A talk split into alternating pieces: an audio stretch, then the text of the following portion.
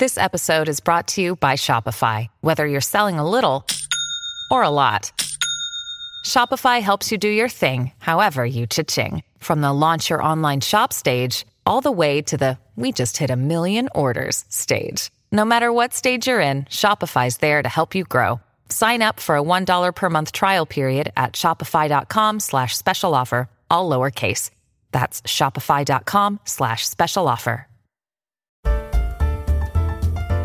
Bienvenidos a un nuevo episodio de Mandarax. Antes de dejarlos con la querida Leonora y Ale, tengo información importante de nuestros amigos de Kichink, pues a partir del viernes 8 de enero y hasta el 31 de enero podrán encontrar productos exclusivos con grandes descuentos para comprar directamente a productores y artistas sin intermediarios de forma fácil, justa y sencilla.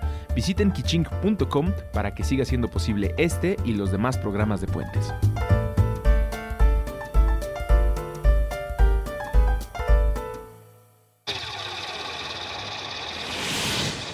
Mandarax. Explicaciones científicas para tu vida diaria. Con Leonora Milán y Alejandra Ortiz Medrano. Puentes. Bienvenidos a un Puentes Más. Puentes de 80s, 90s y más. Mamá, mamá, mamá, mandras. Sí, claro, porque dije un Puentes, qué mal, todo mal. Mi entrada triunfal, de, de además que nos estamos pirateando el nombre de este programa de de eslogan de conocida estación de radio.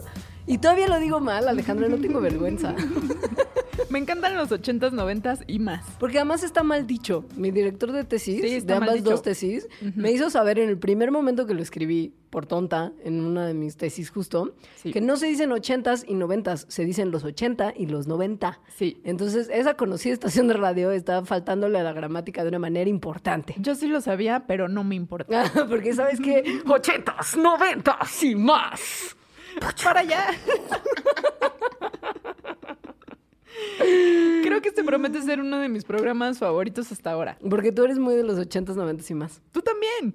Ajá, pero tú lo vives como más Bueno, además, además yo, los noventas en particular, o sea, cuando era una niña, era una niña muy preocupada por muchísimas cosas de las que vamos a hablar hoy. Sí, cuando eres una niña. Ok, vamos a dejarlo ahí.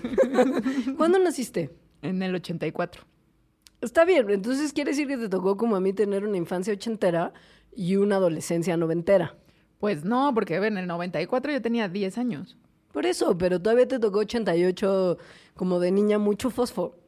Mucho fosfo, Ya pero los noven- los estabas 90. Yo- como- mi, mi sí, mi infancia fue en los Sí, 90. como que tenemos más conciencia, por lo menos nuestra generación, la tuya y la mía, de lo que pasó en los 90 que lo que pasó en los 80. O sea, yo no me acuerdo de nada de los 80. Yo me acuerdo como de mucho pelo con permanente y base, como muchos chinos muy mal hechos en la cabellera de muchas señoritas. Yo lo que recuerdo de mi infancia, que ya era los 90, o sea, ya me acuerdo que estaba en primaria, era fleco, ese es como un tubo. Como de Bibi Gaitán como tubo en La gigante. pícara soñadora. Ajá, sí, Ajá. que además mi mamá odiaba. Entonces yo nunca tuve ese fleco, gracias a mi madre. Yo tampoco lo tuve. Yo no sé por qué si mi mamá lo odiaba o yo lo odiaba y yo era una niña muy necia, porque yo solamente me peinaba de una forma. No me permitía como innovar capilarmente. Entonces mi pelo estaba siempre muy estándar y sé que nunca tuve ese fleco horrendo. El mío también siempre ha estado muy estándar, incluso hasta ahora, porque es muy lacio. Entonces permite Es pocas verdad. cosas más que el emo, que Es lo disfruté mucho cuando Sí, llegó. ya sé. es verdad. Oye, pasa que nos, nos acordamos, y justo a eso le queremos dedicar este mandarax, de un montón de cosas horrendas que pasaron en los 80, 90 y Sí. más, y que Alejandra, por mm, angustias, Traumas. y yo por no, no sé por qué, más bien porque todo el mundo estaba preocupado como colectivamente, ¿no? Según yo, mm, según yo, siempre, sí en los 90 hubo como una cosa de colectiva de conciencia ambiental. Sí, más porque- mayor que antes. Sí. De los Ajá. 80 fueron una época en la que se deshizo el mundo en mugre y contaminación. Y los 90 fue cuando todo el mundo empezó a darse cuenta que lo estábamos Oh, haciendo empezaban mal. a hacer como estas cumbres mundiales, los gobiernos y protocolos y, protocolos, cosas así. Entonces sí hay, yo tenía por ejemplo un libro que se llamaba Planeta Rescate o no sé qué, o sea, tenía de hecho varios como de ese estilo, o sea, Sí. como, como los acuerdos de los protocolos para niños. Y ¿Es cómo cuidar- neta? Sí, o muchos, sea, eras- varios. Era súper ñoña desde bien pequeña. Les digo, si no les miento. Y pues Sí. justo el programa de hoy va a ser dedicado a esas preocupaciones que teníamos en los 80s, 90s y más. Porque muchas de ellas, la verdad sea dicha, siguen hasta el día de hoy. sí. Sobre todo las ambientales, desafortunadamente para nosotros, se han corregido algunas cosillas, pero hay otras que siguen ahí manteniéndose. Entonces hablaremos de eso y también un buen cacho de como animal. También había mucho animal. Mucho. Famoso, famoso en los, Mucho en los animal famoso. 80s, 90s y más. El, Picat de nuestra época.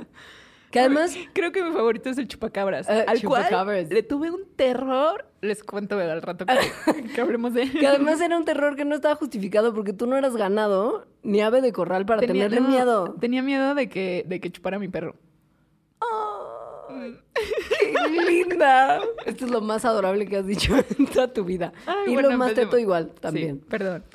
Vamos a empezar con los problemas ambientales que existían en los 80s, 90s y más. Y que como que nos bombardeaban con información y estaban muy presentes. No se va a hablar de inversión térmica, aunque se debería. Porque yo me acuerdo de muchas clases de deportes canceladas por la inversión verdad, térmica, ¿te acuerdas? también, Sí. Que sonaba como que realmente estaba habiendo un proceso seminuclear en el El cielo. IMECAS, ajá, sí. el IMECA. Ajá. Pero eso es una cosa que sigue constantemente bombardeando los periódicos cuando se habla de la calidad del aire en el DF. Entonces no vamos a hablar de eso, porque es una cotidianidad permanente desde esa época y es algo que nos sigue atormentando el día de hoy. Entonces no queremos bombardearlo con más de eso. Pero un tormento que además caía del cielo como los buenos Ajá. tormentos. Como las plagas Ajá. apocalípticas. Era la lluvia ácida. La lluvia ácida era muy, muy de los 80s, 90s. Que yo nunca en esa, en esa época de la vida comprendí muy bien. Era como ácido que cae del cielo. Y la neta, pues sí, sí era Sí. una cosa así. sí, el, el nombre explica considerablemente el fenómeno. O sea, es muy literal. Sí. La lluvia ácida es causada cuando gases como dióxido de carbono, dióxido de nitrógeno y dióxido de azufre, que ocurren naturalmente, pero que por supuesto aumentan sus concentraciones gracias a actividades humanas, como la quema de combustibles fósiles. Por ejemplo. Por ejemplo. se combina con el vapor de agua y las gotitas de agua que existen en las nubes. Ustedes sabrán que las nubes están formadas de agua. Y entonces se disuelven estos gases. Y cuando eso sucede, forman ácido carbónico, ácido nítrico y ácido sulfúrico. Estos caen con la lluvia. O sea, tal cual sí se forman tres tipos de ácidos en las nubes y caen. y terminan en el agua del suelo, mantos freáticos y charquitos externos, en lagos, en ríos, en arroyos, en todos cuerpos de agua que tengan cercanía con las ciudades. Bueno, en todos lados. sí. Ajá, cae Porque en todos lados. aparte, pues, el agua suele moverse hacia otros lugares y llevar toda la porquería hacia cuerpos de agua más grandes. Entonces, como recordarán de sus clases de la secundaria prepa, el agua tiene un pH neutro, pero en los cuerpos de agua naturales puede estar un poquito acidita. Un poquito como entre 5.5 y 6.5. Si el 7 en la escala de pH es neutro, 6.5 es un poquito más ácido y 5.5 es ya muchito más ácido, pero nada que preocuparse. O sea, O tipo un vasito de coca. ajá. ¿No? ¿Quién sabe? Creo que es más ácida la coca. Entonces, bueno, entre 5.5 y 6.5 de acidez todavía no pasa nada con la vida. O Si sea, baja de 5.5, Ajá. porque eso es lo que nuestras cabecitas de los 80 pensábamos que pasaba. Bomba nuclear. Todo, Todo, bomba era nuclear. bomba nuclear. Porque además el tema del nuclear, Jacobo nuclear, estaba muy de moda también en los 80. Por eso crecimos así los Ya sé. millennials. Bueno, entonces si baja de 5.5 como la lluvia ácida, entonces ya comienza a causar una serie de problemas que pueden ser muy graves. Por ejemplo, las plantas y los árboles comienzan a dañarse y se ven como quemados porque efectivamente están quemados. Los huevos de los peces no nacen y las especies de insectos mueren. Los ecosistemas acuáticos completos eh, se ponen en peligro. Y eso puede ocasionar que haya tal cual lagos muertos, o sea, donde hay muchas especies que ya se empiezan a morir. Y ya como en problemas de primer mundo, en las ciudades, muchos edificios y estatuas que están hechas de ciertos materiales que reaccionan fácilmente con el ácido de la lluvia, Como el mármol. ajá, empiezan a corroerse. Y se ven como comiditos. Ajá, como carcomidos, como gruyere. Ujú, Eso es lo que pasa y eso es lo que se nos amenazaba desde prontito en los 90 que iba a ocurrir. Y sí ocurría. Ha dejado de ocurrir poquito, Poquito, sí. porque cuando hubo la gran amenaza de la lluvia ácida en los 90, los gobiernos de algunos países empezaron a tomar medidas para disminuir la emisión de ciertos gases que son los que se convierten en ácidos con el contacto con el agua de las nubes. En Y particular, entonces, sí, en particular del dióxido de sulfuro y del dióxido de nitrógeno, porque como sabemos el dióxido de carbono, pues sigue Ahí aumentando. está, porque el calentamiento global. Sí, y pues la Agencia de Protección Ambiental estadounidense reportó que gracias a todas las medidas que han tomado, en Estados Unidos se bajaron todos los niveles de las emisiones que buscaban bajar hasta tres años antes de lo que habían calculado hacerlo. O sea, fueron súper eficientes para reducir sus emisiones. Canadá también. Digamos que de los problemas ambientales que estábamos aterrorizados en los 80s, 90s y más, es de, o sea, es el que agarramos en el momento indicado para que no ocurriera lo peor. Pero la lluvia sigue siendo un poquito ácida. Solo no está tan mal como estaba antes. Y en además- Estados Unidos y Canadá, por lo pronto. Y además, también no solo era el problema de cuando cae la lluvia, sino Ajá. las consecuencias que esa lluvia comenzó a generar en los ecosistemas y que vemos después. Se está también ya medio que recuperando el vasto número de ecosistemas acuáticos que fueron dañados en los 90 con la caída tan constante de lluvia ácida. Pero desafortunadamente se han seguido haciendo estudios al respecto y se han seguido tomando muestras y se ha visto que no están recuperándose tan velozmente como se esperaba con todas las medidas que se tomaron. O sea, los niveles de pH de los lagos se han recuperado lentamente, mucho más de lo que se calculaba. La biología de los ecosistemas tampoco se ha recuperado tan rápido como se esperaba. Y lo peor es que como hay otros estreses ambientales que siguen afectando la vida de los organismos acuáticos, pues la cosa no mejora.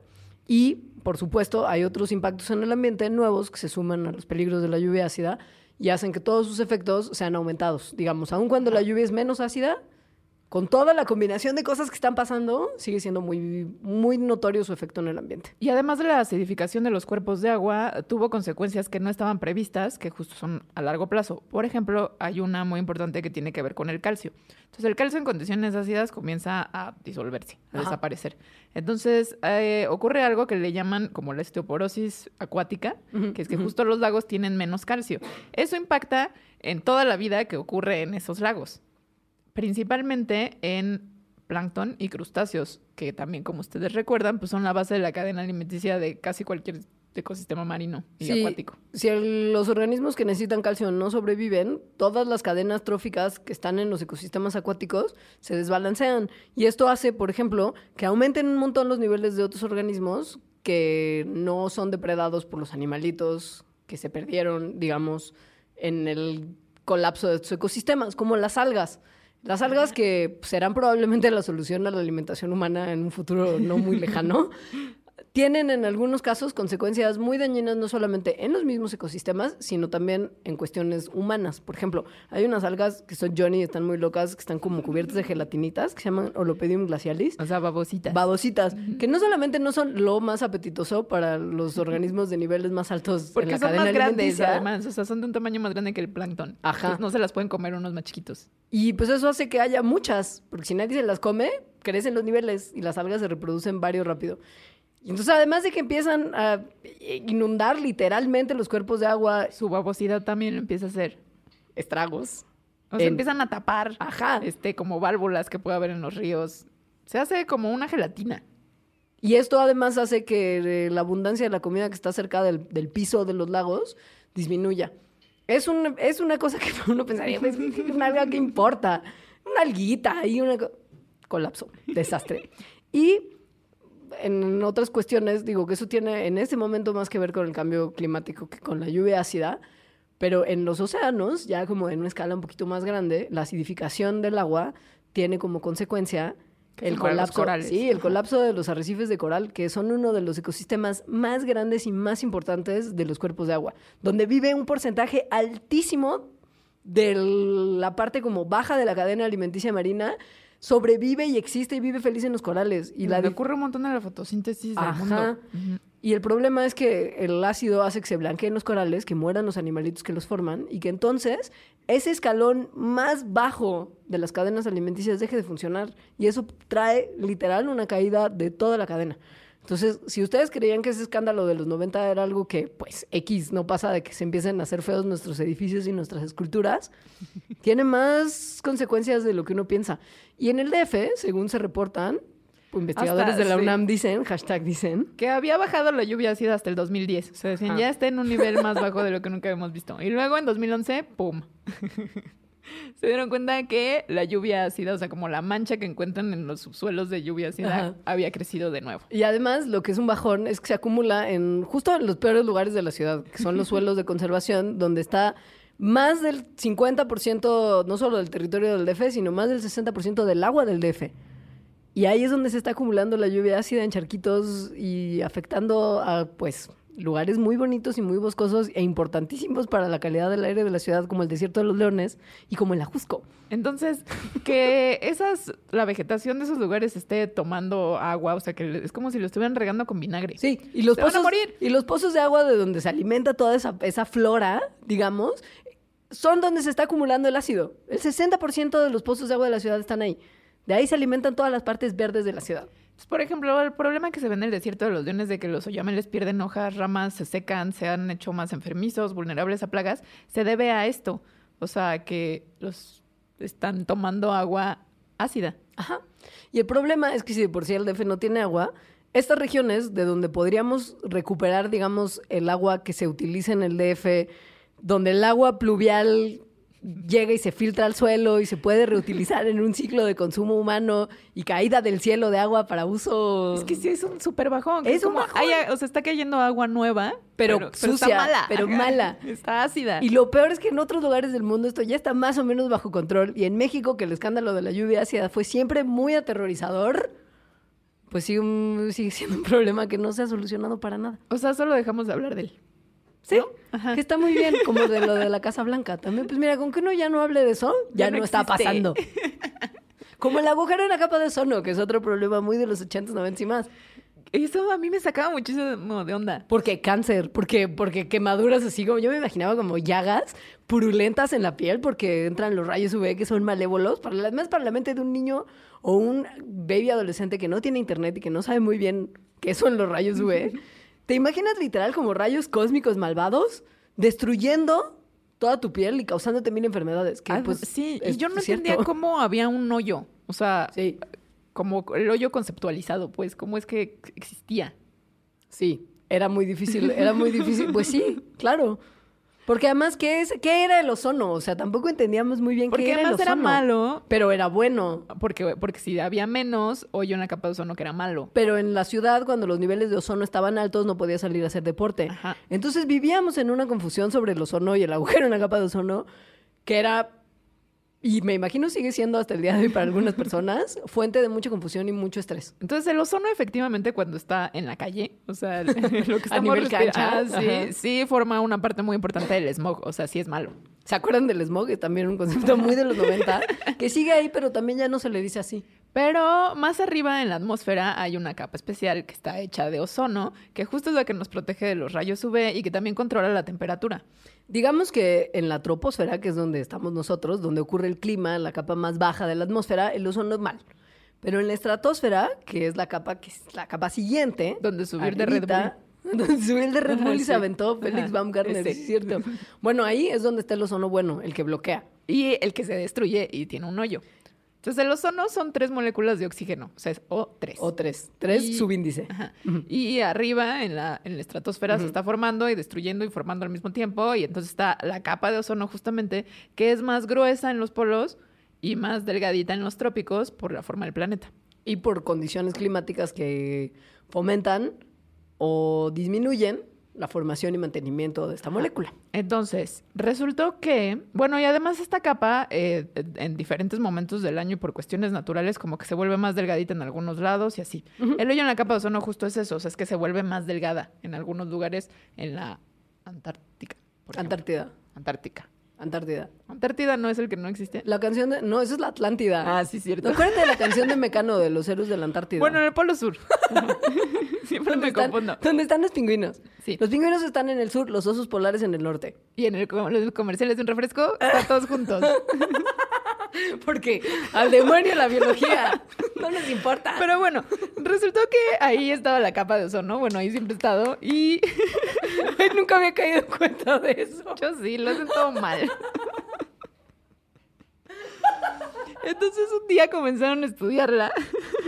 Ya, seria, Alejandra, el agujero de la capa. estoy hablando de la historia. Además de una historia que para México es motivo de orgullo. En una parte de la historia entra en juego uno de los mexicanos más ilustres en la ciencia. Entonces, bueno, estaban eh, estudiando la estratosfera sobre la Antártica y entonces notaron en los 70s que, eh, que bueno, más bien en los 80s, que los niveles de ozono habían bajado niveles tan dramáticos que ni siquiera se la creyeron al principio. O sea, pensaron que habían medido mal.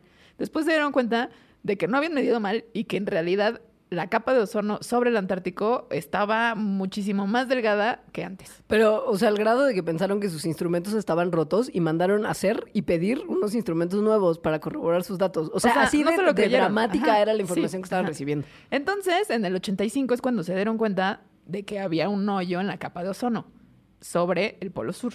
Ajá. Esto sucedió porque hay ciertos compuestos que eran como que justo en los 80s, 90s nos empezaron a decir que era el diablo, que son los CFCs, los clorofluorocarbonos. Estos FCs son componentes muy importantes, o eran, porque ya ahora no lo Son son. prohibidos. Ajá. Pero eran componentes muy importantes de cosas refrigerantes. O sea, los refrigeradores viejos que usted, hipster, tal vez tiene en su cocina, son todavía una sí. fuente de CFCs y usted tiene que tirarlos. Y Pero spray- tiene que tirarlos, ¿no? A la basura o al del fierro viejo, porque justo es cuando se hace eso es cuando se le sale. Ajá. Ajá, sí. Y los sprays, que piensan que además en los 80 había mucho aerosol. Los aerosoles de ese tiempo, Sí. ahorita ya no. ya no. Ajá. Por eso hasta se pueden, no sé, no sé si todavía porque hace mucho no agarran un aerosol, pero antes decían libre de CFCs, cuando Ah, empezó realmente el cambio. no. Ajá. Y bueno, justo los FCs y su acción fueron descubiertos por un equipo que incluía a un mexicano, que es nuestro 21 premio Nobel de Ciencia, señor Mario Molina. Que además bueno, cuando... los CFCs también se producen eh, cuando hacen unicel. Y según yo, ahí se Ah, siguen produciendo, por ejemplo. El diablo es el Ajá, unicel. sí. Entonces, se descubrió que estos FCs eran los responsables de la ruptura de las moléculas de ozono en la estratosfera.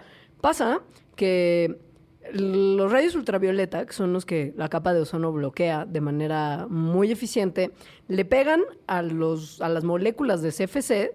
Esto pasa en la atmósfera superior, en la estratosfera. Uno de los enlaces que unen el carbón con el cloro, en los FCs son clorofluorocarbonos, o sea, Se tienen rompe. cloro y carbón, se rompe el enlace entre el cloro y el carbón y produce un átomo libre, sueltito, de cloro. Este átomo de cloro es muy reactivo con las moléculas de ozono y las rompe. O sea, destruye el ozono tal cual. Y se une a una de las moleculitas así de oxígeno que se, o que se originan de esta ruptura de ozono. Pero el problema es que muchos FCs, más radiación ultravioleta, igual a muchas moléculas de ozono rotas. Igual a agujero en la capa de ozono. Esto fue tan dramático que en el 94 el ozono total de la estratosfera era la mitad de lo que habían medido en los 70. ¡La mitad! Esto es un bajón porque el ozono es lo que hace que los rayos ultravioleta no lleguen tan directos a la Tierra y que no nos dé justo cáncer de piel y otros problemas cutáneos y que mucha de la vida en la Tierra puede existir porque la radiación violet- ultravioleta es súper tóxica. Para todos, o sea, no solo para nuestra piel y para el cáncer de nosotros, sino de, o sea, no cáncer, pero que mate a plantas, o sea, daña Ajá. directamente el ADN. Sí. Entonces, pues a todos los seres vivos. Justo ya lo, una vez más, salud si usted está jugando el juego de beber, ya lo habíamos mencionado en el Mandarax del protector solar y del Eh, sol. Algo que a mí me, me- más bien me intrigaba mucho, porque era una niña ñoña, es como, ¿por qué estás sobre el Polo Sur si en el Polo Sur no hay gente usando aerosoles? ¿No? Ni Los- refris, sí. ni nada. O sea, Los- en el Polo Sur no hay gente. Los pingüinos no usan spray. Ajá. O sea, ¿por qué, por qué es ahí? Entonces, bueno, hay que recordar que el planeta Tierra es un sistema en sí mismo. Entonces, que lo que hacemos nosotros en nuestra casa puede impactar en cualquier otro lugar. El efecto mariposa, hermano. ni siquiera es No, efecto mariposa, ¿no? O sea, es que estás echando cosas al ambiente y pues hay corrientes de aire. Ajá, es súper fácil. Entonces los clorofluorocarbonos que, que se emitían en cualquier lugar del mundo, pues llegan a la, a la estratosfera de alguna manera. Y pasa que en los polos, que están más fríos, el frío hace que se formen unos tipos de nubes especiales que no están hechos de agua, sino de otras cosas, que son cruciales para la destrucción del ozono. O sea, como que facilitan que la reacción de destrucción del ozono sea más fácil. Y mientras más frío, más fácil es. Es por eso que el primer agujero en la capa de ozono ocurrió en la Antártida y no en el Ártico. Porque está tan más frío que se hace un vórtice polar. Y ese vórtice polar fomenta la formación de estas nubes malévolas que rompen más fácil los rayos de, de los rayos, las moléculas de ozono. Malas noticias, however, sin embargo, poco sabíamos que aún con la destrucción de los FCs, Bueno, porque eh, prohibieron los FCs. Ah, sí, o sea, sí. esto también fue un movimiento muy importante porque se dieron cuenta de que estábamos súper mal y que eso iba a ser un... Creo que fue o ha sido el único de los protocolos Es- que efectivamente han firmado todos los países y llevaron a cabo como se tenía que llevar a cabo. Literal, es el único protocolo es internacional protocolo en, materia, en materia climática que, que es funcional. Y México fue el primer país en ratificarlo. Mm. Gracias. En el que se prohíbe el uso de los CFCs. Ajá. Pero ya había muchísimos en el ambiente y además tienen una vida larguísima, o sea, de decenas de años. O sea, el spray que su mamá usaba en los 80 sigue rompiendo las moléculas de ozono hoy. Entonces estábamos todos felices con que, porque además se había visto que, la, que el hoyo en la capa de ozono se estaba reduciendo. Cuando Cuando de repente, en inviernos pasados, se encontró que, pum, en el Ártico, o sea, de los osos polares, hay también un agujero en la capa de ozono de tamaño significativo, que es el primero que se ha reportado en las regiones del norte. O sea, ya tenemos dos, uno en el norte y otro en Dos. el sur. Esto, una vez más, puede ser pa- parte de la actividad humana de hace algunos años, pero nos muestra y es un gran ejemplo de cómo las acciones humanas tienen consecuencias que en escala y dimensión hoy no podemos evaluar todos sus, riesgos. O sea, no sabían que este hoyo se iba a formar. Pensaban que No. ya estaba todo bien y que el hoyo bien. del sur se iba a componer. Se formó otro porque es impredecible cómo nuestras acciones van a impactar años después. Tan tan. Vamos a hablar después del corte de algunos animalitos ochenteros, noventeros y más que también a veces no sabemos las consecuencias de nuestros actos. Creo que la moraleja de los 80, 90 y más Hay historias muy tristes Es a continuación, muy pero tristes. es que somos súper irresponsables. Quédense con eso en mente y regresamos en unos momentitos.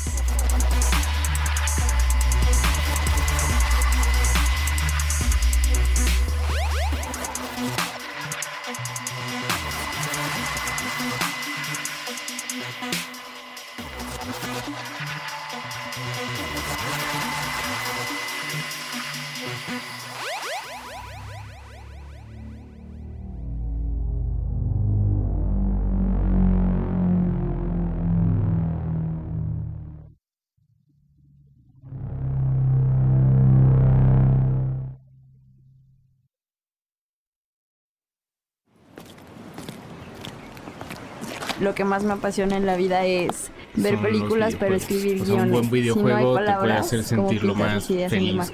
Me gusta mucho acabas. viajar. Lo que más me me apasiona en la vida compartir con es la lectura y no conocer cuando eh, nuevos estilos de vida. Cuando estás en la bici y estás en puedes montaña, conocer. nada está Me definido, la todo cara de las es personas nuevo casi casi y realmente no importa a qué te dedicas, todo es, tiene que ser espontáneo. Nos gustan muchas cosas. Puentes está conformado por un grupo de aventureros y exploradores educados en diferentes disciplinas. Pertenecemos a distintas generaciones.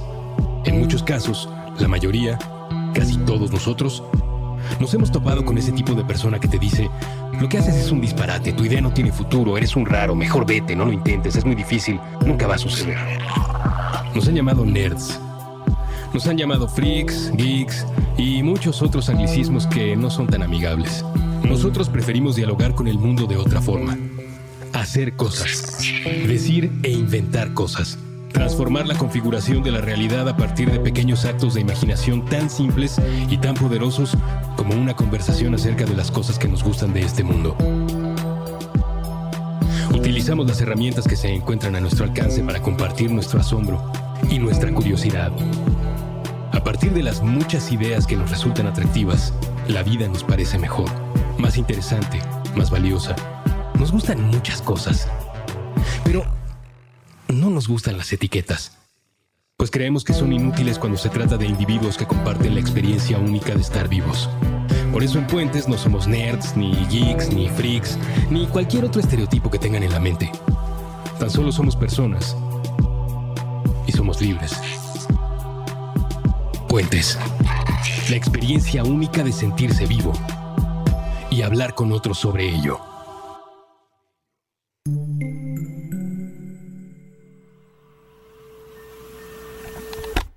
El mejor escaparate, El mejor escaparate de la cultura urbana es la calle. El cerebro. Con Jorge Zabarripa. Todos los lunes nuevo episodio a la una de la tarde. Puentes.me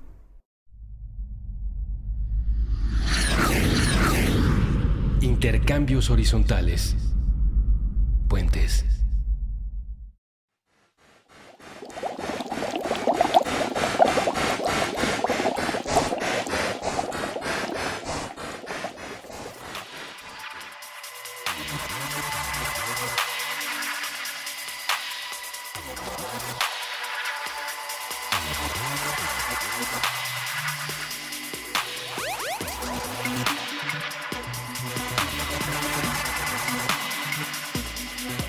Hola, ya volvemos con M- M- Mandarax. Ochentas, noventas y más. Les venimos a hablar de otros mal viajes que también son consecuencia de que en los 80s, 90s y más hacíamos cosas muy irresponsables. Según yo, seguimos haciendo. O sea, sí, pero en ese momento eran, eran cosas de pánico colectivo.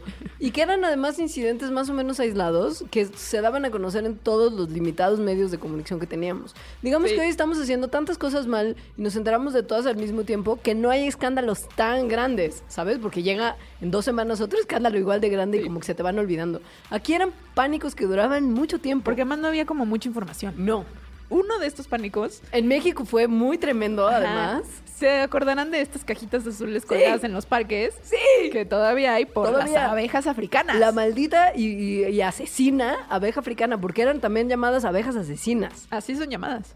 O sea, incluso al día de hoy. Porque estas abejas no son un mito de los 80, sí son reales y son un problema a veces en algunos lugares, sobre todo en el sur de Estados Unidos. Y México. O sea, Y el México, sur de sí. Estados Unidos es más o, O sea, menos bueno. México. Pasa que en Brasil, en 1956, unos científicos turbo irresponsables estaban haciendo unos experimentos y cruzaron abejas africanas, porque las que, las que causaron el pánico en los 80 no son africanas, en realidad son africanizadas. Ajá. Cruzaron abejas africanas y cruzaron abejas europeas de las que producen miel. Las que usamos todos para Las- producir miel. Ajá, y que son tan buena onda y que a veces te pica una, pero pues no pasa nada. La pasa peor ella que tú, probablemente, salvo que seas alérgico. Como el niño de mi primer beso. Yo es que estuve sé, pensando todo el tiempo sé, en el niño. Yo también. Entonces, bueno, cruzan estas abejas, resultan un híbrido que son las abejas africanizadas Ajá. y se escapan algunas. Porque cual. película de terror, porque eran los 80 y todo el mundo era súper... Era el no son los 56. 50. era el 56. Ajá, Ajá. pero el Entonces, pánico fue Se escapan 80. y llegan al... Al norte. O sea, comienzan su travesía al norte, llegan al sur de Estados Unidos en el 80 y tanto, no, en el 90, o sea, el 90. pasan por México. Y por América Central, donde también Ajá, hubo sí. mucho escándalo. Y comienzan por su comportamiento, pues a cruzarse con más de las abejas que había en todos lados de las abejas europeas y a producir cada vez más abejas africanizadas. O sea, se multiplicaron súper rápido, como una plaga, todo mal.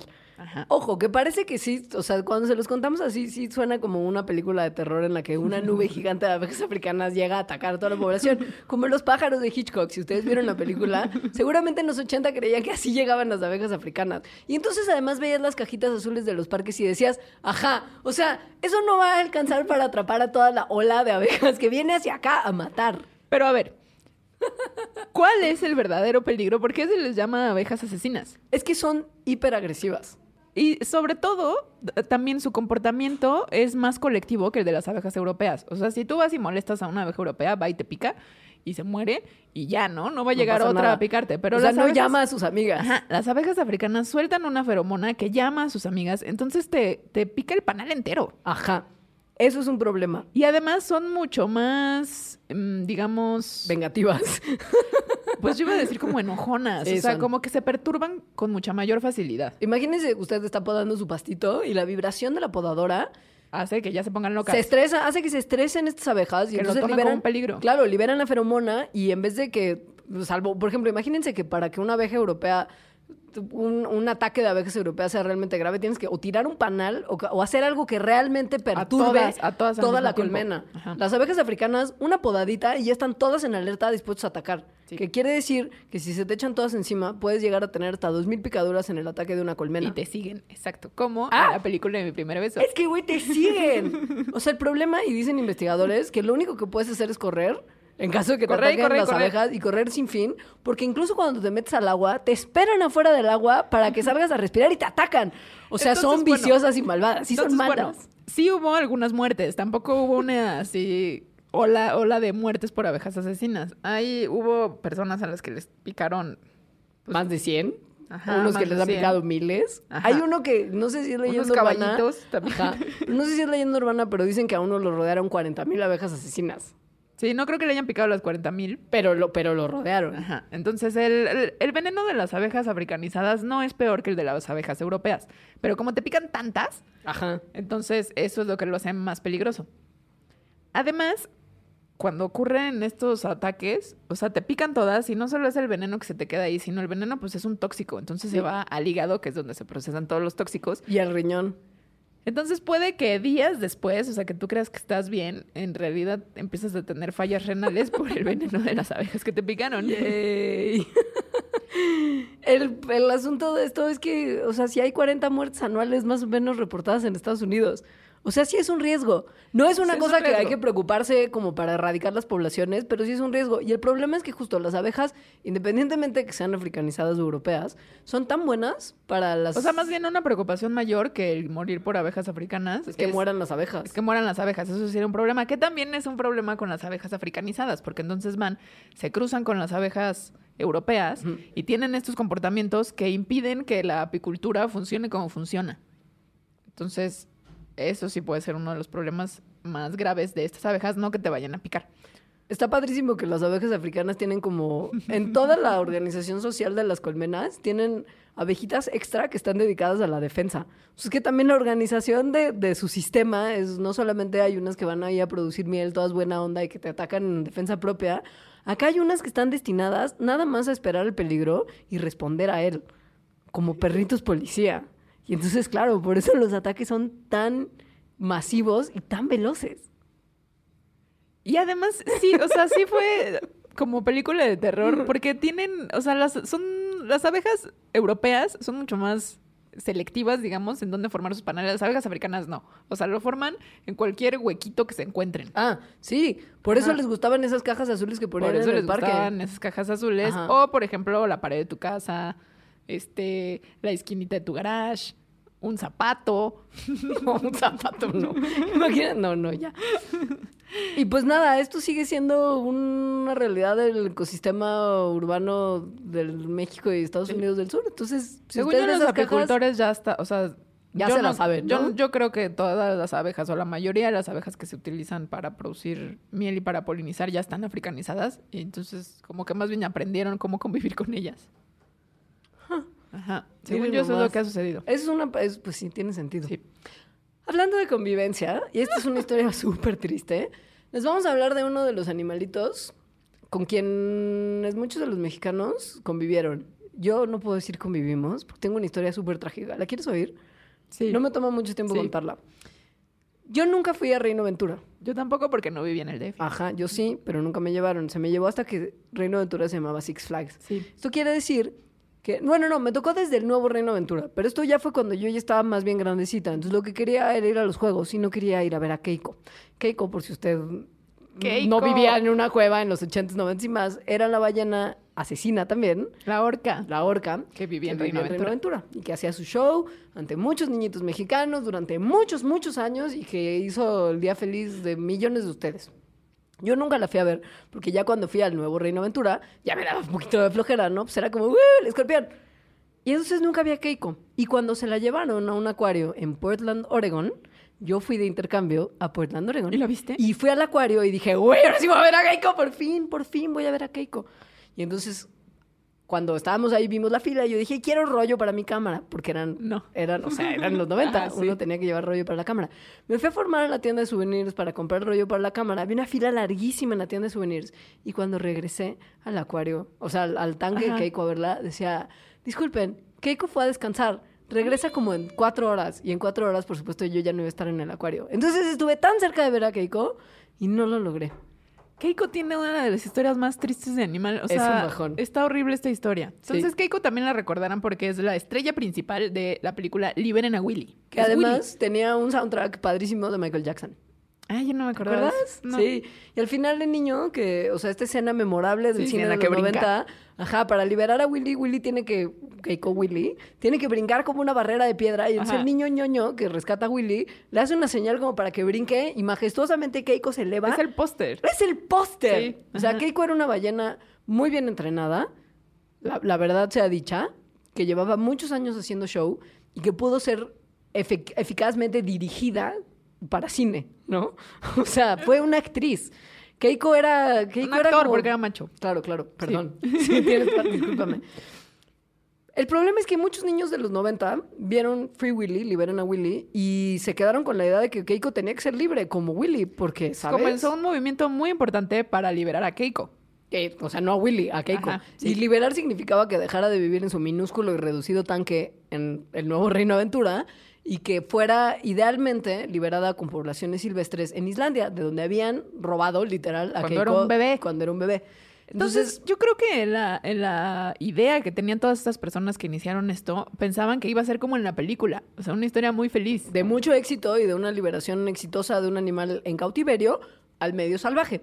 Si usted sabe un, un, un 1% de biología, se dará cuenta que liberar animales en cautiverio al medio salvaje no es tan fácil como nada más abrir la puerta y dejar que escapen. Especialmente animales como las orcas, que son sumamente sociales, o sea, tienen una estructura social, se comunican entre ellos con vocalizaciones especiales que además difieren de las diferentes poblaciones Sí, en el mundo. O sea, cada son uno- como lenguajes distintos. Cada una población tiene un dialecto de sonidos que puede abarcar hasta 17 sonidos distintos que son únicos y particulares para Son ese súper grupo. complejos, lo cual indica que son animales muy inteligentes, tienen comportamientos de caza que también son distintos en poblaciones, que aprenden entre ellas, se coordinan de unas formas muy sofisticadas. Entonces a Keiko se la, la raptaron de Sí. Islandia cuando tenía dos años, o sea, era un bebé. No la dejaron incorporarse a la estructura familiar, que además es un matriarcado complejísimo de las ballenitas con las que hubiera convivido en Islandia, y por lo mismo no aprendió ni a comunicarse, ni a cazar, Ni a nada. Ni a nada de lo que tiene que ni ver a socializar. O sea, no había visto a otras como ella desde que era un bebé. Ojo que las orcas tienen como el segundo cerebro más grande del grupo de los cetáceos, solo después del cachalote.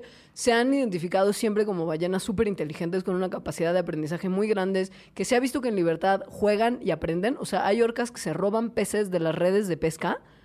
En Islandia a veces las matan por eso, porque le roban los pescados a los pescadores. Juegan con bloques de hielo, les enseñan a sus hijos cosas, no solamente a nivel de, de lenguaje, sino también en conductas de efic- eficaces. O sea, hay gente que incluso podría, o sea, dice que esto podría calificarse como algún tipo de cultura, ¿no? O sea, ahí metiéndose, por supuesto, en unas definiciones de cultura medio raras, pero sí, hay aprendizaje de padres a hijos, hay una estructura social súper compleja de la que Keiko nunca tuvo idea. Entonces, eh, en el 93 sale Free Willy, liberen a Willy, y empiezan, ¿no? Como a hacer el movimiento de liberen a Keiko, lo que lleva a que en el verano del 2000 y 2001 se la llevaran a Islandia de nuevo. Pasó por Oregon, que fue justo cuando yo estaba Ajá, ahí de intercambio. Como tuvo para que estar- mejorar su estado de salud, porque en Reino Aventura la tenían muy mal. Estaba muy chiquito su tanque, digamos. O sea, y en Oregon literal hacía otra vez juegos, pero tenía un tanque un poquito más grande. Entonces, bueno, en el 2002 le puse, o sea, como que todo estuvo mal desde el principio. Ajá. Keiko no se iba con las orcas que estaban en vida libre. Quería estar. eh, al principio, y esto, digo, en cierto sentido, estuvo bien pensado por el equipo que estaba encargado de la liberación. Siempre tenía un sistema de rastreo y un barquito que la iba siguiendo para ver cómo le iba. con sus entrenadores. Ajá. Entonces siempre quería estar cerca del barquito con los entrenadores. Porque estaba tan acostumbrado al contacto humano que estaba mucho más cerca de las personas que, por supuesto, de las otras orcas. No sabía qué hacer. No sabía qué hacer, no sabía, qué no sabía hundirse. No sabía hacer nada. Las orcas se sumergen hasta como 40, 50 metros de profundidad en promedio y Keiko al principio no se sumergía más de 4 metros y cuando empezó a medio sumergirse nunca pasó de 20 metros de profundidad. Por supuesto, al estar sola no podía cazar, las orcas cazan arenques haciendo como una especie de círculo de muchas orcas desde abajo hacia arriba, obligando a que los arenques se unan como en una especie de bola de la cual ya es muy fácil cazarlos. Y pues una ballenita sola no puede hacer eso, sobre todo cuando nunca lo ha hecho y nunca lo ha visto. Entonces la primera vez que la dejaron como sola, sola, o sea, que se escondieron los humanos, Ajá. después analizaron como el contenido de su estómago. y Después se de dieron- 10 días. Se dieron cuenta que no había comido nada. En 10 días, cuando ella se comía no sé cuántas toneladas de arenque congelado al día. Entonces, luego como que la gente, o sea, había gente que iba a verla como a esta ballena. Porque la regresaban a un tanquecito como, de- como después de sus intentos de la liberación. Y, y en algún momento hasta logró hacer una migración a Noruega, que fue donde su rockstarismo como que un poco pudo más que... Sí, porque ahí Que- es donde la gente la veía más y entonces ella se acercaba Ajá. más y como que comenzó a ser un problema. Parece que debido a su contacto con los humanos, que se le pegaron enfermedades humanas, Le dio una infección que aceleró el proceso de su muerte. o sea, murió de neumonía a los 26 años. Dicen que no era tan infeliz cuando murió, porque pues ya medio que estaba por lo menos un poco más cómoda que en las condiciones en las que estaba aquí.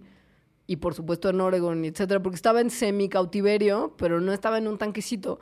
Entonces chicle y pega y no fue tan infeliz. Pero el intento de, de saber cómo trataba, nada más veía a lo lejos a las otras orcas sin acercarse mucho. Que no sabía hacer nada. Es que piénsenlo como si fuera un, o sea, si fuera un ser humano, que se lo roban a los dos años, Como nunca Mowgli. tiene, nunca tiene contacto con humanos y luego a los veintitantos, no, no sabe cómo hablar, no sabe Hacía- cómo comportarse. Ajá, Keiko hacía ruiditos, pero no tenían que ver con el ruidito de las poblaciones. Ajá, o porque sea, no, no sabía hablar. No sabía hablar. Solo se quería juntar con sus entrenadores, que a mí se me hace como una especie de síndrome de Estocolmo. Ajá. O sea, incluso lo dice el- el- la persona esta que entrenó a Flipper, que después tiene un documental muy bueno que se llama La Bahía, que es muy tremendo sobre los delfines que atrapan para acuarios. Es una cosa horrible. Entonces, este señor, después de que se dio cuenta que Flipper había estado todo mal tener este delfín en cautiverio, entonces inició con, con su asociación esta para, para, Liberar que- para liberar delfines y que ya no se capturen más. Eh, ponen palabras como, o sea, ya estaba, ¿no? Keiko estaba liberado, pero seguía estando cautivo. Claro. O sea, nunca dejó de estar cautivo en su mente y en su comportamiento.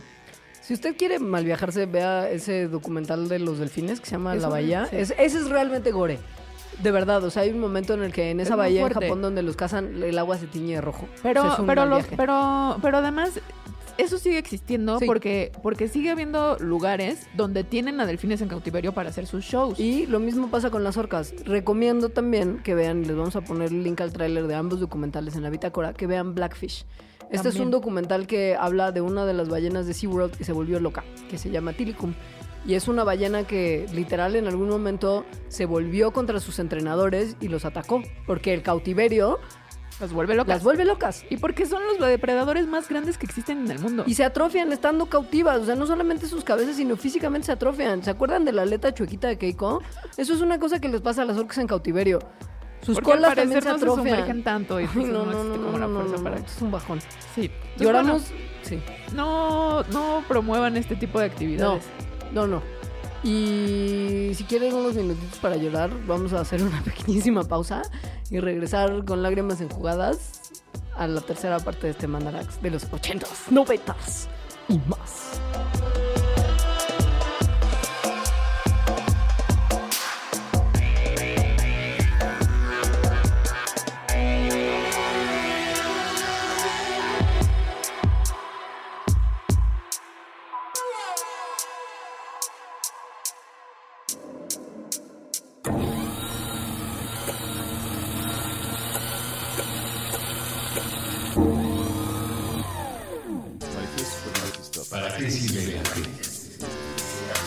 Museo del Palacio de Bellas Artes presenta la primera gran exposición en México de uno de los fenómenos artísticos, sociales y culturales más relevantes del siglo XX.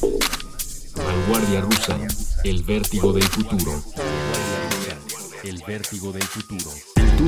escultura, fotografía, cine, diseño, arquitectura, literatura, música.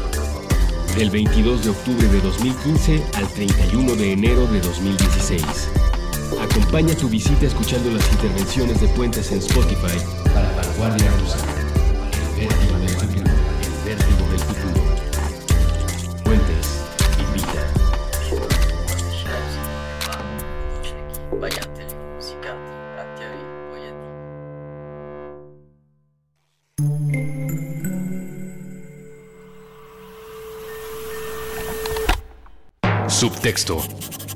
El arte de leer entre líneas.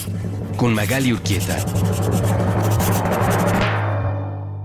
Nuevo episodio todos los miércoles a la una de la tarde. Puentes.me.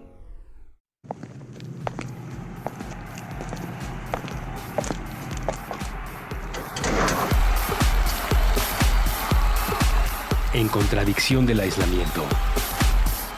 Puentes.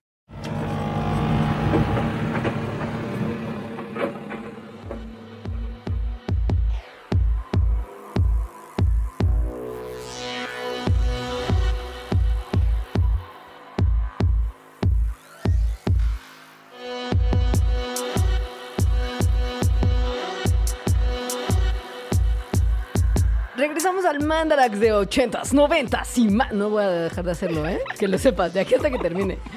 Y vamos a hablar de otro animalito de los 80s, 90s y más, que es justo para quitarnos la tristeza. Es mi del, favorito. Ajá, del incidente de Keiko, que fue muy, muy, muy un bajón. Sí. De la segunda parte del Mandarax y de nuestras vidas ochenteras en general.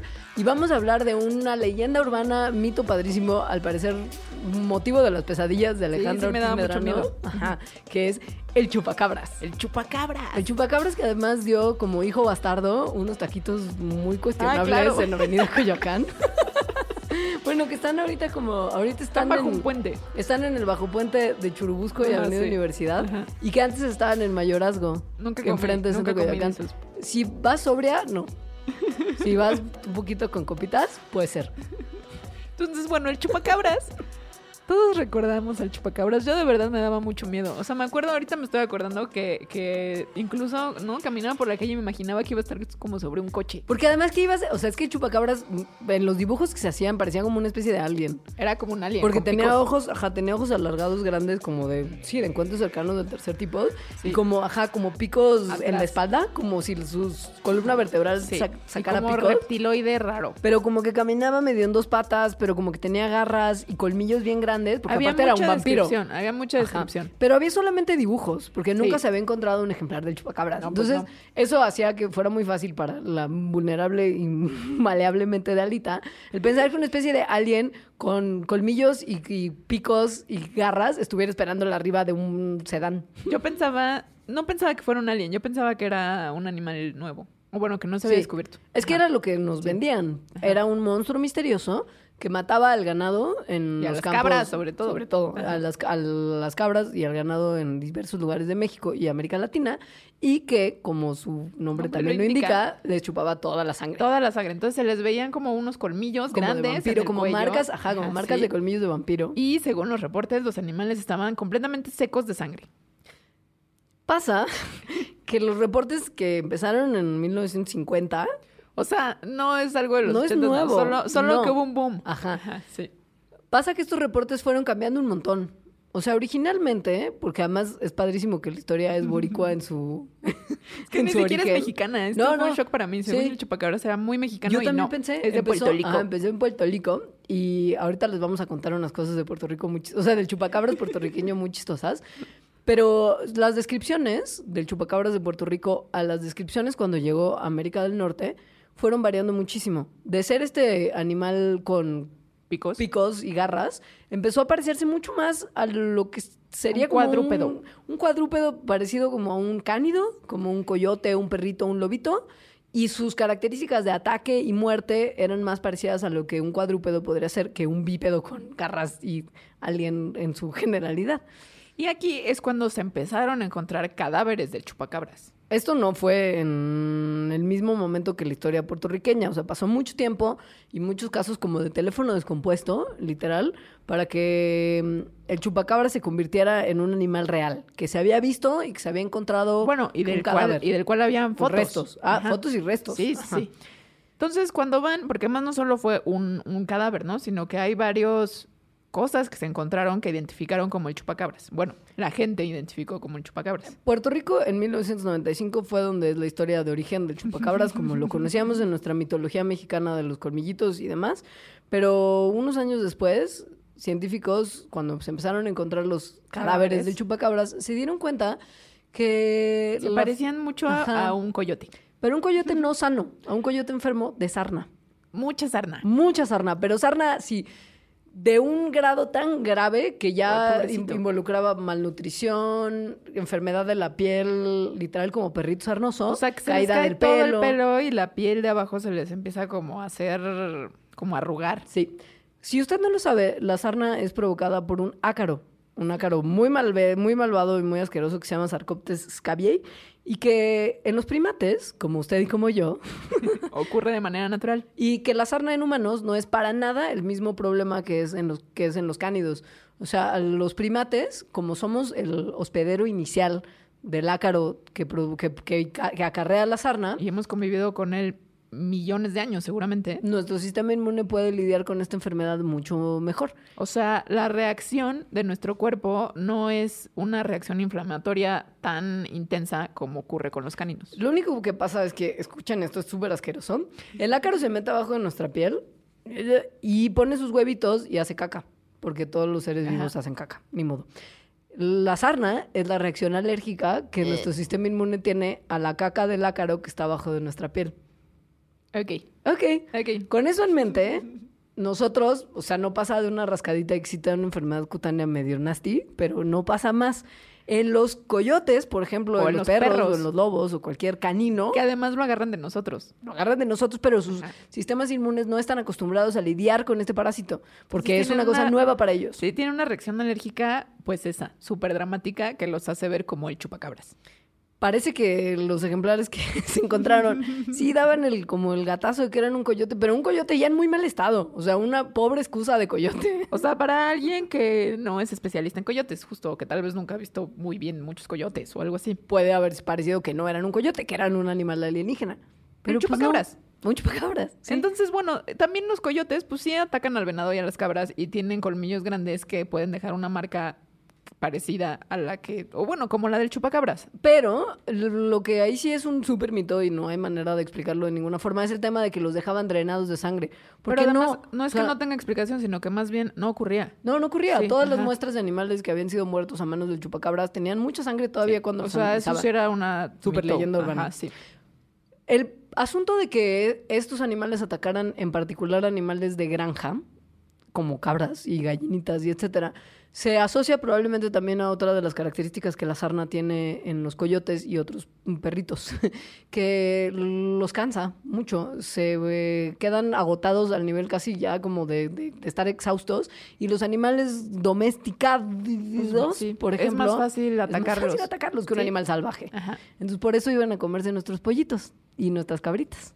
Esa es la historia del chupacabras. Tenían hambre y tenían, tenían estaban súper debilitados y estaban enfermos. y luego querían cuando se comer. mueren estaban horribles y los confundían sé, con, con un un alien. animal diabólico. Ahora, este es el chupacabras versión 2.0, porque la versión 1.0 que salió en el 95 en Puerto Rico Es tiene una historia tiene una historia tan padrísima, tan padrísima, de verdad, es fantástica.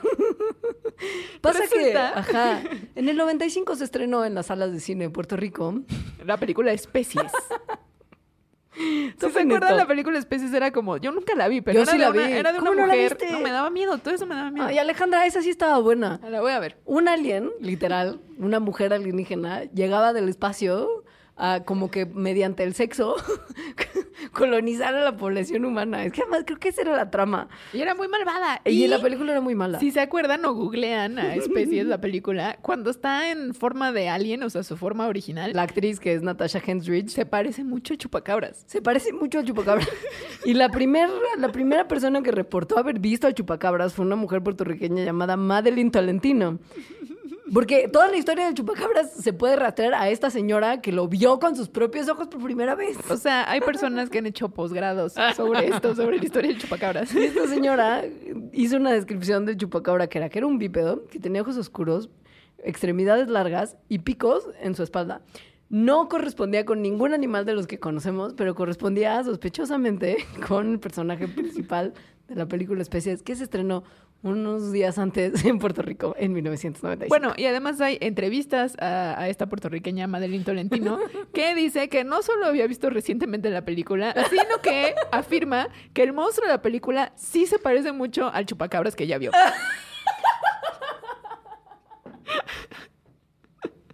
O sea, dice así, sus palabras son el parecido del chupacabras con el animal, con la, digo, con el alien de la película es de verme, es de veras impresionante.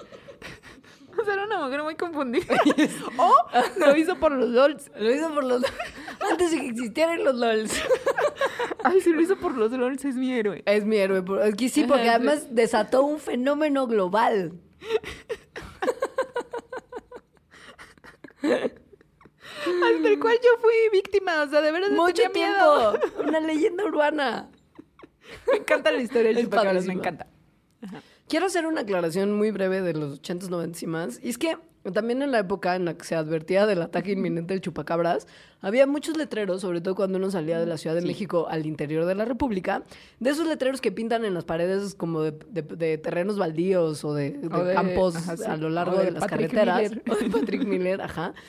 Sí, que anuncian o Polimarch o algún tipo de mensaje gubernamental importante, ya sea de campaña política o de acción colectiva. Como cuidado con el cólera.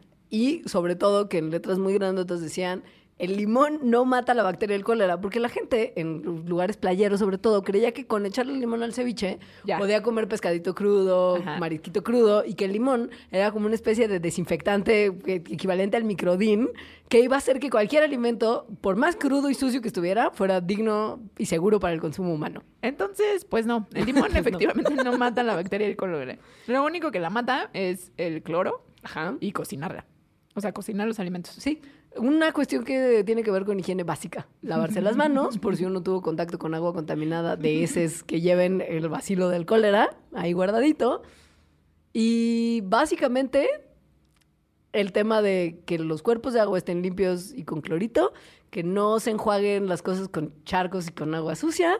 Ya saben, como todas esas cosas que en México suelen ocurrir con Porque mucha además en los frecuencia. noventas efectivamente sí hubo una epidemia de cólera en México.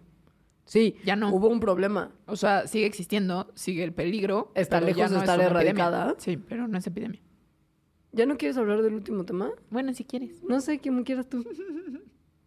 Digo, es que el limonobacter, la bacteria del cólera, no sé si es el, el- el- el- el mejor momento de los 80s, 90s y más. Creo que hubo todavía un momento más glorioso, o sea, fuera del chupacabras, de Keiko, de las abejas africanas, de la bacteria del cólera, de todo lo que hemos hablado. Hubo una cosa más que fue épica de los 90, ¿Que fue el fin del mundo? el fin del mundo, el apocalipsis El fin tecnológico. del mundo que iba a acabar además. O sea, no iba a haber el y más. No, Solo iba a ser 80s, 90s, se acabó ¿Qué el hubiera mundo. sido de conocida estación de radio y su slogan si hubiera realmente pasado el apocalipsis que se esperaba que ocurriera, que no tenía que ver con ningún animal, ni con ningún vibrio cólera, ni con ninguna bacteria y, y- y organismo vivo, sino que tenía que ver con algo tecnología. cibernético. Es el Y2K. El Y2K. O sea, iba a llegar el año 2000. que, Iba, o sea, porque iba inevitablemente a llegar el año 2000. Hiciéramos nosotros lo que hiciéramos. Ajá, fin de 1999, llega el año 2000, llega el nuevo milenio. Había mucho como a, alaraca porque era cambio de milenio en sí. Sí. Pero además, Y la profecía maya. Pero la profecía ¿No? maya es 2012. Ah, sí, cierto. Había claro. profecía de Nostradamus. Ah, Nostradamus. Pero sí me 99, acuerdo en el que había. 99, sí. Claro, porque sí me acuerdo sí. que había algún tipo de Y profecía. había, al fin también, y había también una secta en Estados Unidos que tenía su propia profecía. Sí. El punto es que se rumoraba por sectas y profecías varias que el mundo iba a acabar cuando cambiara el milenio. Y pasa que en algún momento, como las profecías son de muy libre interpretación, se creyó que este fin del mundo no era como que fuera a caer una lluvia de meteoritos del cielo y a erradicar toda la vida en el planeta, sino que tal vez iba a acabar con la vida humana como la conocíamos de alguna forma mediante el colapso de nuestra civilización. O sea, con la tecnología. Pasa, y esto sí ocurrió, es- esto no era un rumor, o sea, sí hubo mucha gente en los gobiernos preocupada Estados Unidos invirtió muchos millones de dólares para tratar de evitar el colapso. por este problema del Y2K, que era que las computadoras, cuando las programaron en los 60s y hasta los 80s, no pensaron que iba a cambiar el milenio, no sé por qué no pensaron eso. No, más bien, o sea, fue- yo creo que fue una, un clásico ejemplo de cruzaremos ese, o sea, veremos cómo cruzar ese puente cuando lleguemos O, a él. o de no tenemos pensamiento a largo plazo. Es no que sé. pasa que lo hicieron, lo hicieron. eh, A ver, la cosa fue que al escribir el código para significar años en las computadoras, lo redujeron a dos dígitos. En vez de poner 1990, pusieron solamente 90, porque eso permitía economizar literal memoria de las memoria computadoras. espacio. Piensen que Sí. esta época en la que empezaron a programar, la memoria era un, una comodidad cuasi preciosa. No era como ahora que tiramos teras para todos lados, sino que realmente dos dígitos podían significar cantidades de memoria importantes que no existían y que eran carísimas. Entonces, por default, los dos números antes que estaban del 90 o del 89, etcétera, eran 19, o sea, 1900. Entonces, cuando del 99 cambiáramos al 00, al 2000, las computadoras lo iban a leer como 1900. Porque ya daban por default que lo que iba antes era 1.9. No había la posibilidad de que cambiara a 2000 porque no estaba programado a cuatro dígitos, sino solo a dos. Esto podría sonar trivial Súper para, idiota, para nosotros ajá. que no hacemos cosas muy importantes en nuestras computadoras, pero para cosas, por ejemplo, de los bancos, en donde están calculando tasas de inflación cada año. Y de interés. Y de interés, ajá. Entonces, del 99 al 2000, pues sube le- los Las intereses. tasas. Pero si del 1999 cambias a 1900, pues más bien la tasa de interés se reduce en 100 años. Menos 100 años de tasa de interés. Imagínate, todos comprarían casas el primero de enero o algo así. También habría sido un problema para centros de tecnología como plantas nucleares, qué sé yo, cuyos ser- eh, cuestiones como automatizadas de mantenimiento y actualización y demás pues, tienen que ver con, seguridades. computa- con computadora y de seguridades, tienen que ver con sistemas de computación que iban también a probablemente malfuncionar poniendo en riesgo a toda la gente que vivía cerca de estas plantas. Los sistemas de transporte también dependen claramente de que la fecha y de la hora Sea estén correctas. correcta. Por ejemplo, los aviones. Por ejemplo, digo que ese es probablemente el menos grave, pero iba a, pro- a desordenar todo el sistema de transportación en el mundo. Yo me acuerdo de una imagen que creo que anda por ahí, a ver si se los puedo poner en la bitácora, como de qué pasaría en el Y2K y entonces justo Se iban a caer los cosas, aviones, Están sí. cayendo aviones, hay gente, o sea, hay así fin del mundo, Sí. como lo conocemos. Y Ajá. pues obviamente, o sea, se gastó mucho dinero para tratar de corregir todo el problema cibernético que, muchísimo que dinero. implicaba. Y pues pasa que los gobiernos que gastaron mucho dinero y los gobiernos que no gastaron mucho dinero tuvieron más o menos el mismo efecto. O sea, realmente no pasó nada. No pasa nada. Rusia, por ejemplo, no gastó un peso y Corea del Sur tampoco. Y no hubo más problemas tecnológicos en esos países de los que hubo en Estados Unidos, que gastó los billones. O sea, como que corrigieron el error de manera muy fácil. Ajá. Y pues por lo mismo, mucha gente pensó que había sido la broma más grande del milenio, literal, o probablemente algún tipo de acción malévola de ese culto del que hablabas, que creía en el fin del mundo en el año 2000. Lo hicieron por los LOLs. Lo hicieron por los LOLs, todo el mundo hizo muchas cosas por Los, los, de- LOLs. los del culto este creo que no, ¿eh? Creo que se No, sí se suicidaron lo todos. muy en serio. Sí. Sí, Ajá. El culto del fin del mundo siempre se suele ser muy serio. y pues ahora sí ya terminamos este Mandarax de 80s, 90s y más. Les dejamos nuestros twitters. El mío es arroba alita-emo. Yo soy arroba leos. Mandarax tiene el suyo propio, que es arroba mandarax. Tenemos un face, que es facebook.com diagonal Mandarax lo explica todo. Y tenemos los comentarios que pueden dejar en la página de Puentes si están escuchando este programa ahí. Ya tú sabes que corroboramos, leemos, contestamos. Todo lo que nos mandan pasa por nuestros ojos y nuestros teclados. Entonces, por favor, déjenos sus comentarios, sugerencias y si tienen algún programa que deseen que se haga, pueden también dejarlo ahí. Los tomamos muy en cuenta, Sí. muy. Y son muy útiles para nosotros.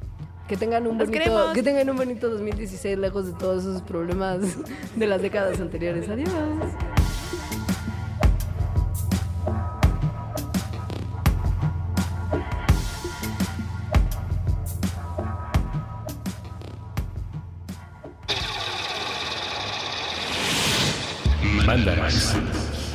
Explicaciones científicas para tu vida diaria. Con Leonora Milán y Alejandra Ortiz Medrano. Puentes.